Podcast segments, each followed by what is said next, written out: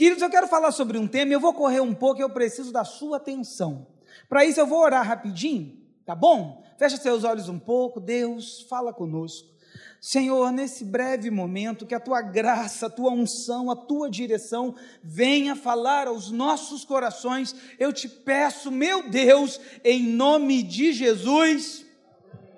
Meus irmãos, viver esta vida ultimamente é caminhar no equilíbrio entre as decisões e as suas consequências. A grande questão é o quanto nós estamos preparados para tomar decisões. Parece que nesses últimos tempos nós estamos dentro de um caldeirão, de uma pressão, porque como está difícil viver ultimamente. Imagina fazer aula por aplicativo, tem coisa mais estranha, esquisita. É muito ruim, gente. Mas nós estamos vivendo uma nova realidade, uma realidade agora de você ter que ficar com uma máscara, de você precisar ter vários comportamentos, de perder pessoas que amamos por causa dessa doença miserenta. E você vive debaixo de uma pressão, debaixo de uma angústia. Quer ver? Eu vou perguntar: tem alguém aqui essa noite que está sentindo medo? Fora eu? Tem pessoas com medo. É, irmãos. Quer ver uma coisa? Tem pessoas aqui que estão sentindo algum tipo de angústia? Tem, irmãos, a gente às vezes acorda à noite. Angústias têm muito a ver com o passado, coisas do passado que você está elaborando hoje. Uma outra coisa que, que tem assim chocado demais é pessoas com ansiedade. Quem está aqui com ansiedade, fora eu? É, ansiedade é o medo do amanhã que você não sabe nem o que é, mas você está preocupado, você já está com medo. Nós estamos vivendo assim, irmãos. E, tá, e também está desenvolvendo a última pergunta: tem alguém aqui que tem dificuldade de lidar com pessoas muito devagar? Tem. Tem. É que tem gente, né, irmão, que é demais, né? E tem gente que está muito acelerada, como já dizia aquele escritor famoso. Ele fala que é a síndrome do pensamento acelerado. Você faz uma pergunta para a pessoa e você já quer a resposta. Você pergunta: para onde você vai? Fala logo, fala logo. Nem terminou a pergunta. Estamos vivendo assim, irmão. Você chega no fast food, né? Faz o pedido do hambúrguer, um minuto você já está com. E o computador fica aquele negocinho assim, ó. E tu fica, filho do cão, vai ou não vai? Irmãos, nós estamos vivendo, e isso tudo vai trazendo uma sobrecarga no nosso sistema orgânico. Imagina você, as mulheres entendem, ligar um secador para dar um jeito no pelo, numa tomada muito frágil. A sobrecarga derrete a fiação, dá um curto, explode tudo. Nós estamos assim. E na Bíblia Sagrada vai falar de um homem que até então, quando você faz referência dele, você vê um homem poderoso, um homem dinâmico, mas a sobrecarga no sistema dele fez ele começar a perder alguns controles da sua vida. E esse é o grande problema. É quando nós começamos a perder o controle. É quando você percebe que você não está mais conseguindo dominar as suas emoções. Quando você agora está fazendo coisas que antes, sentindo coisas que antes você não sentia. Abra comigo a palavra do Senhor em primeiro livro dos Reis, capítulo de número 19. Ah, eu abri aqui a porta. Tinha água. Sou desses, viu, irmãos? Uma porta fechada que não estava trancada. Todos acharam? Digam amém. Primeiro livro dos Reis, capítulo de número 19, versículo de número 1 diz assim: Acabe contou a Jezabel tudo o que Elias havia feito e como havia matado todos os profetas à espada. Então Jezabel mandou um mensageiro a Elias para dizer-lhe: que os deuses me castiguem se amanhã, a estas horas, eu não tiver feito com a sua vida o mesmo que você fez com a vida de cada um deles. Elias ficou com medo, levantou-se e, para salvar a vida, se foi e chegou a Berseba, que pertence a Judá, e ali ele deixou o seu servo. Ele mesmo, porém, foi para o deserto, caminhando um dia inteiro. Por fim, sentou-se debaixo de um zimbro, sentiu vontade de morrer e orou: Basta, Senhor, tira a minha vida, porque eu não sou melhor do que os meus pais. Queridos, quando eu li esse texto pela primeira vez, eu fiquei depois com um pouco mais de entendimento, pensando o que levaria esse profeta, um profeta tão abençoado, a tomar esse tipo de atitude, a desejar a própria morte, a, a, a se esconder, a fugir. Quando eu olho para a vida do profeta Elias, que começa no capítulo de número 17, era um profeta jovem, cheio de energia, que desafiou o rei Acabe, colocou o dedão na cara dele e falou assim: Olha, segundo a minha palavra, não vai chover, só chove quando eu orar de novo. E não choveu. Esse homem, irmãos, Deus falava com ele de maneira tremenda. Você tem uma ideia, Deus agora o enviou a uma fonte em Querite, aonde ele ficava bebendo a aguinha da fonte, e vinha de manhã as aves trazendo pão e carne para ele. Olha só o McDonald's como é que está entregando. Ah, ah, entregava comida. Aí à tarde vinha de novo os corvos. Corvo não sei se ele faz esse barulho, eu só estou fazendo para ilustrar, tá, gente? Mas se o corvo não fez, é isso. E trazia comida. Olha o milagre. Esse homem sabia o que era viver debaixo de milagres. E aí a fonte secou. Gente, a fonte secou. Parece que tem momentos na vida que Deus faz algumas coisas secarem nas nossas vidas para que você possa se movimentar. Parece que Deus de vez em quando tem que espetar você para que você se movimente. E agora Deus falou para Elias: Elias, vai para Serepta, porque lá eu separei uma viúva para te sustentar. E Elias foi todo animado. Chegando em Serepta, é uma viúva mais pobre que ele, desesperada, sem comida, catando os últimos gravetos para comer e morrer.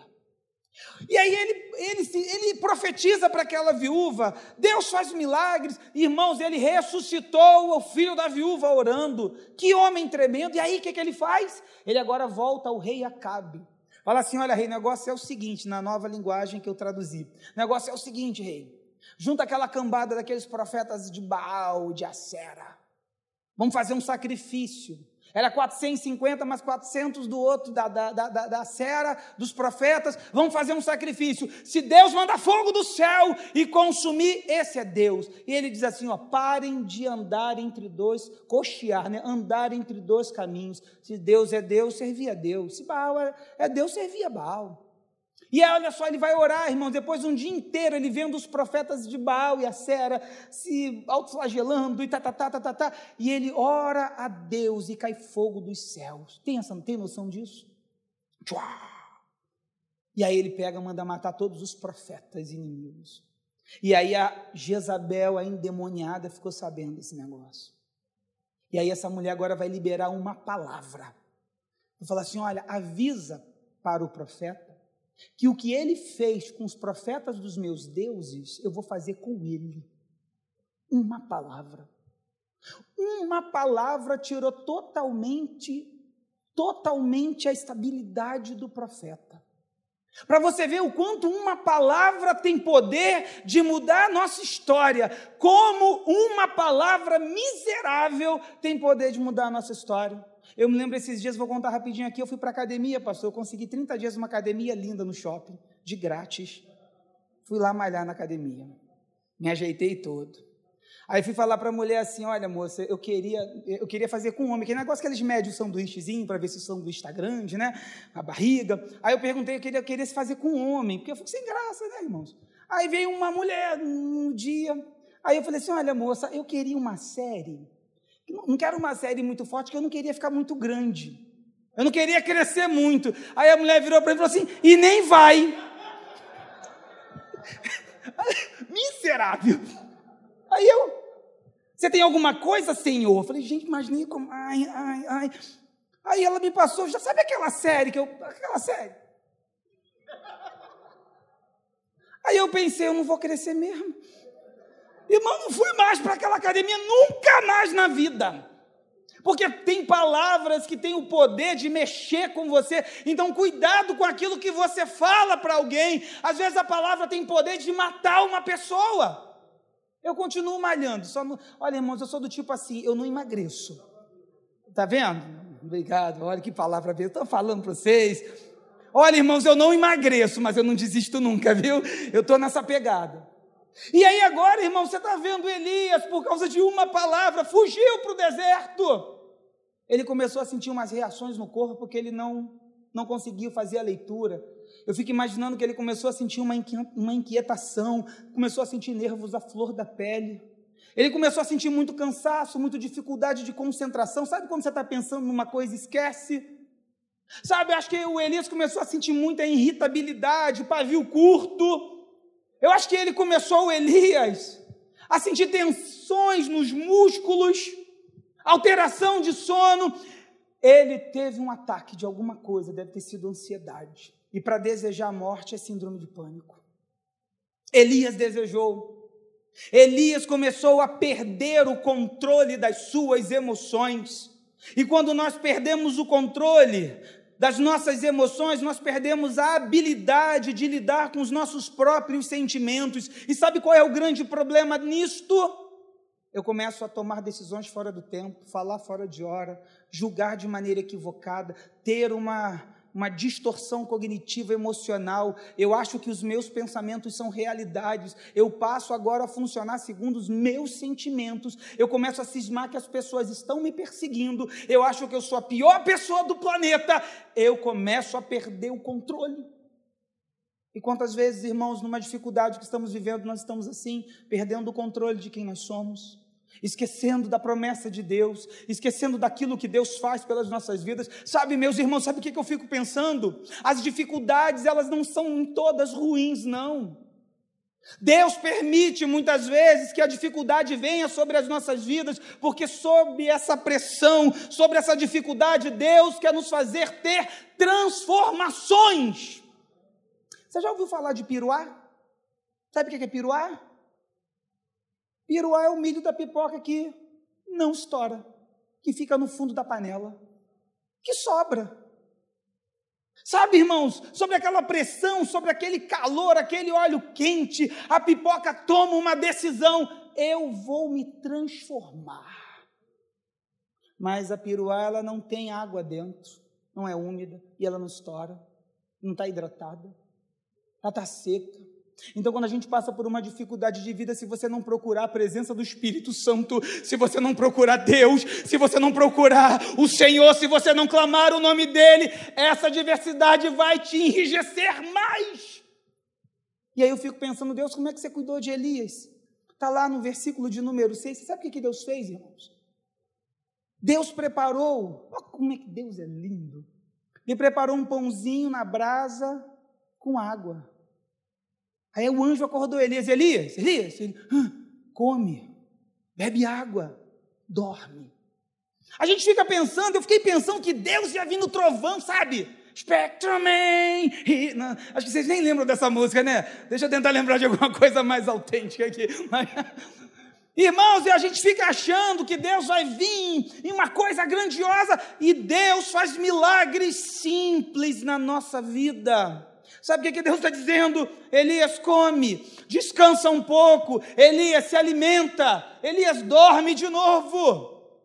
Às vezes, irmãos, nós estamos com os nossos pensamentos muito voltados para o que está acontecendo, desliga a televisão, sai das redes sociais, se volta para a palavra de Deus que te traz vida e vida em abundância. Nós precisamos voltar para a palavra de Deus, porque Deus nos dá controle sobre as nossas emoções. E nós estamos vivendo essa pressão toda. Elias está lá, desesperado, e Deus está cuidando dele. Deus sabe o que Deus falou para ele? O anjo, Elias come. E a Bíblia diz assim: e, a, e com a força daquela comida, Uau! Ele caminhou 40 dias e 40 noites. Há uma comida espiritual aqui essa noite que vai te fazer ir além. Você não vai parar, você não vai ficar prostrado, você vai estourar igual pipoca e você vai ser diferente. Essa crise não vai te consumir, ela te fará maior em nome de Jesus. Uma outra coisa, quando eu fico pensando nesse tema, quando eu perco o controle das minhas emoções, eu corro o risco de perder o controle das minhas decisões. Quando eu leio a Bíblia, lembra daquela parte em Lucas capítulo de número 22, versículo de número 33? Esse é um encontro de Pedro com Jesus. Jesus está avisando a Pedro: Satanás está te pedindo, ele te pediu para te ser andar como trigo, o inimigo está no teu cangote, o fedorento está atrás de você. E o que, que Pedro falou? Senhor, eu estou pronto para ir contigo até a morte. Olha o que, ele está dizendo, irmãos. Pedro está dizendo para ele: olha, eu estou pronto para ir contigo até a morte e para a prisão. Nós conhecemos a história. Pedro foi? Pedro estava lá? Não! Ele ainda cometeu a maior bobagem de tentar cortar a, espada, o auxiliar do sumo sacerdote. Queridos, por que eu estou trazendo isso para nós pensarmos? Quantas vezes nós pensávamos que ia agir de um jeito e não agimos? Perdemos o controle das nossas decisões. Quantas vezes nós prometemos que não iríamos fazer mais alguma coisa e voltamos a fazer? Quantas vezes, oh, não vamos mais olhar esse negócio aqui, não, eu voltei a olhar. Quantas coisas às vezes você carrega com você culpa, remorso. Pedro tinha isso, irmãos. Pedro, de alguma maneira, ele trazia dentro da sua cabeça que ele falhou, que ele errou, que ele não era mais digno que ele agora carregava a culpa, que ele prometeu que não ia errar, mas ele errou. Sabe o que, eu mais tenho visto? Pessoas carregando consigo a dor da culpa, a dor do remorso. Ah, pastor, sabe por que eu estou sofrendo isso? Porque eu fiz isso. E eu vou te contar um negócio. E para completar, ainda de vez em quando aparecem uns profetas. Sabe aqueles profetas que vem rodando? Eis que eu te digo. Deus manda te dizer que vai te arrebentar. Irmãos,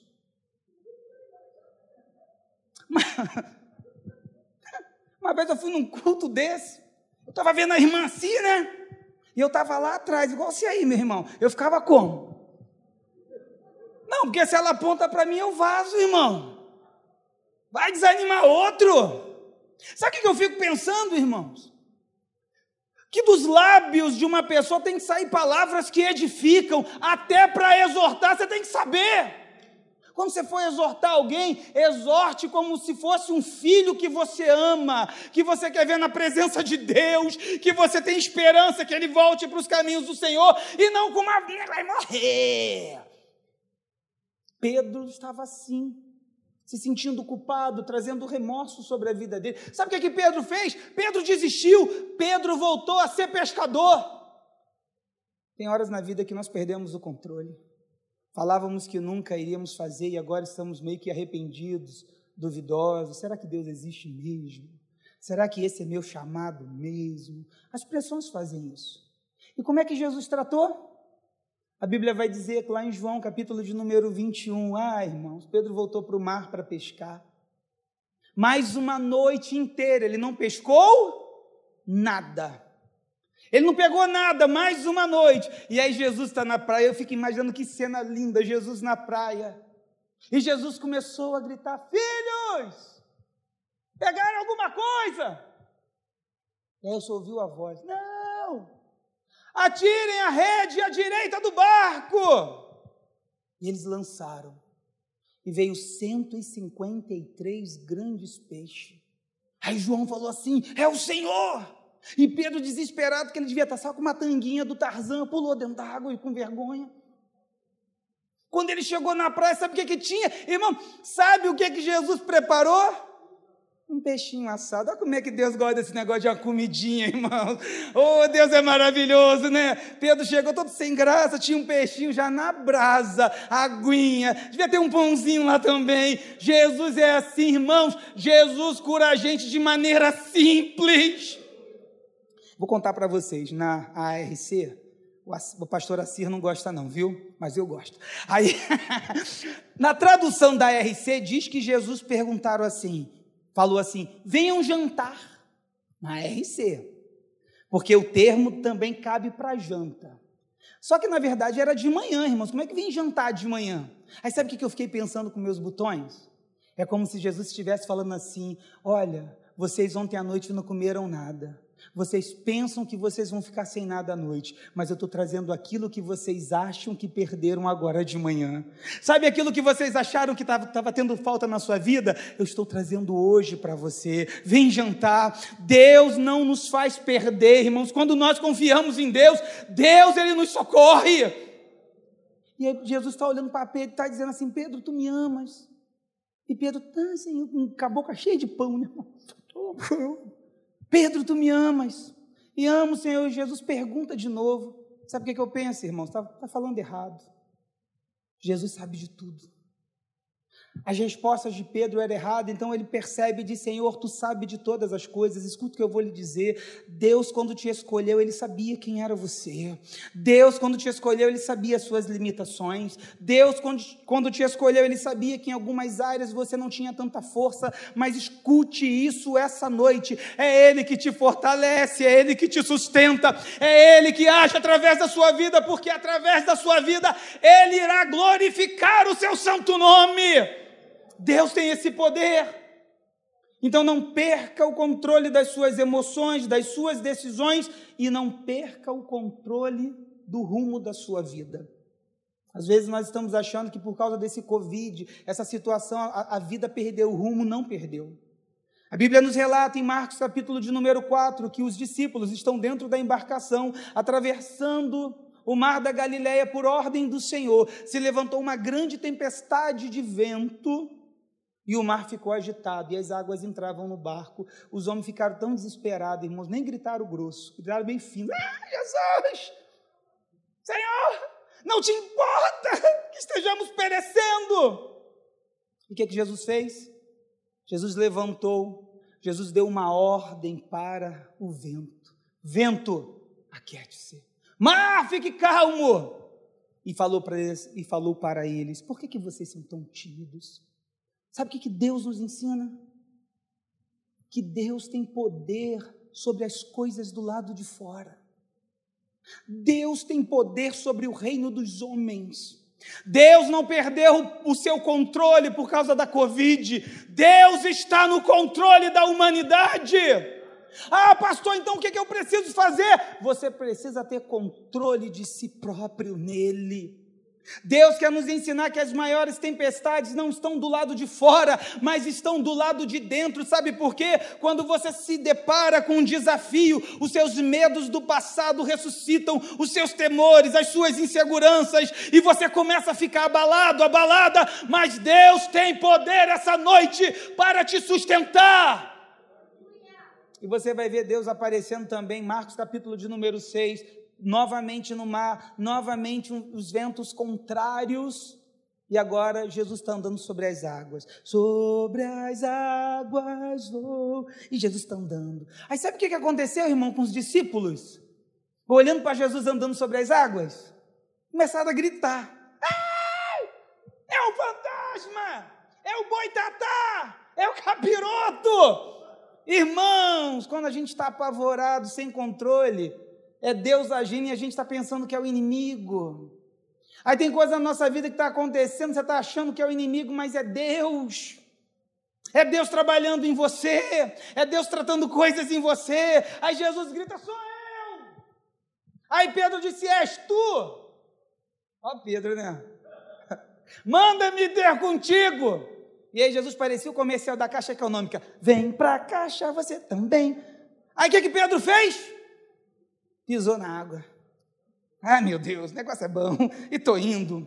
Olha Jesus ali. Mas de repente ele começou a olhar para o vento, olhou para a água e começou a afundar. Mas a mão do Senhor estava ali para sustentar, irmãos.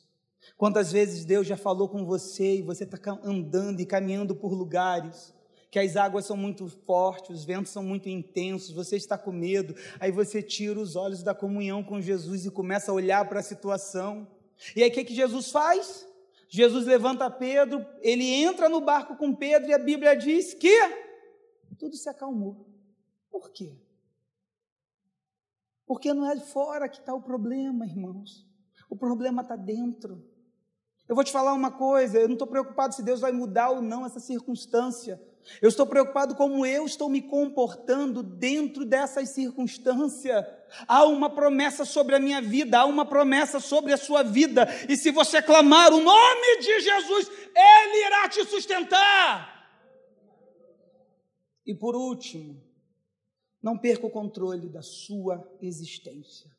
Não deseje morrer. É tão olhando para esses últimos acontecimentos, eu estou correndo um pouquinho que eu estou terminando, tá, irmãos? Eu fico pensando quantas pessoas estão com desejo de tirar a própria vida. Talvez essa noite aqui há pessoas assim.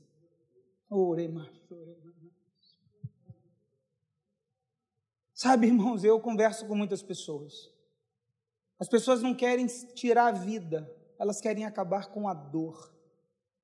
Elas não aguentam mais a angústia, a pressão, a dor, a solidão, os pensamentos disfuncionais. Elas querem deixar de sentir essa angústia. Elas começam a achar que a melhor coisa é morrer. Estava acontecendo isso com Elias. Pronto, voltei para Elias. Elias queria tirar a vida porque ele começou a pressão. Irmãos, quando estamos debaixo de muita pressão, nós, nós pensamos assim. Eu tenho um próprio testemunho sobre isso, porque a minha filha, há um tempo, com 13 anos de idade, ela foi diagnosticada com miastenias graves. Ela estava com estrabismo no olho, esse olho veio para cá. Levamos no médico, parece que o médico neuro diagnosticou e começou a dar uma medicação muito pesada para ela. Minha filha começou a ter crises e depressão. E é um jovem pastor pregando numa igreja, falando de um Deus que faz milagres, mas quando chegava em casa, porque o curso psicologia, a minha filha queria ficar uma hora conversando comigo todos os dias. E eu acompanhando o sofrimento da minha filha, vendo a minha filha falando das angústias, da confusão mental que a medicação causava nela. E um dia minha filha falou para mim que ela desejou tirar a própria vida dela. Pensa como é que é difícil. Sabe, irmãos, você vê o próprio filho desejando tirar a vida, em 13 anos de idade. Em 13 anos de idade, você pregando Jesus, o Jesus que faz milagres. E aí você precisa ir para uma igreja, subir no altar e dizer para as pessoas que esse Deus a qual você serve muda a história. Mas você chega em casa e, e Silvinha me ligava e falava assim: amor, você está vindo? Eu falei: tô, amor. A Maria Eduarda está aqui no quarto. Ela quer falar com você, está desesperada. O que, que você faz? Eu comecei orando a Deus, Deus faz alguma coisa, Deus faz alguma coisa. E um dia, irmãos, Deus começou a trazer solução. Irmãos, sabe aquela situação que você não espera? Deus faz. Deus fez uma pessoa sonhar com a minha filha e falar assim: ora por ela. Estava lá ungindo a minha filha e Deus começou a abrir caminhos.